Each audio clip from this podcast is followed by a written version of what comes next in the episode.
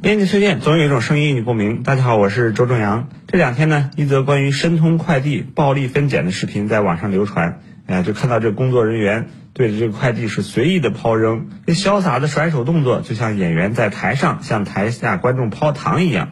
不知情的还以为在进行什么比武大赛呢。对此呢，相关人员表示，不止他们这一家这么干呀，甚至还趾高气扬的建议客户，东西怕摔的话，那以后改发顺丰啊。面对员工如此的态度，申通公司也是第一时间回应，予以相关的处罚。申通快递员给顺丰打广告，申通的负责人听了不知会作何感想。消费者满心期待的快递到手却是缺胳膊少腿，让人看着糟心。而对于快递员来说，似乎他们都已经习惯了，不扔就没办法提高效率，就会误工扣工资。谁家都扔，似乎已经成了行业的潜规则，但并不代表可以拿法不责众作为免罚的借口。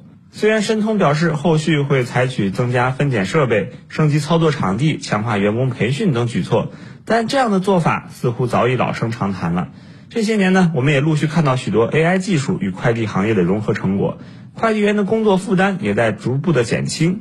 可是，即便如此，暴力分拣、不送货上门等行为依旧普遍。看来，快递业还得继续补课。在快节奏的生活习惯下，快递业不能只突出效率和速度，服务质量也是提升竞争力很重要的一环。未来，行业给予快递员足够的尊重，消费者给予快递员充分的信任，让快递员追求速度的同时感受到更多温度，快递业的生态也许才能够更进一步改善。